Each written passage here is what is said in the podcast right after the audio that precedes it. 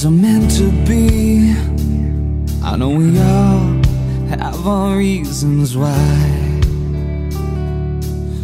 And now the power of one human being is gonna change so many lives.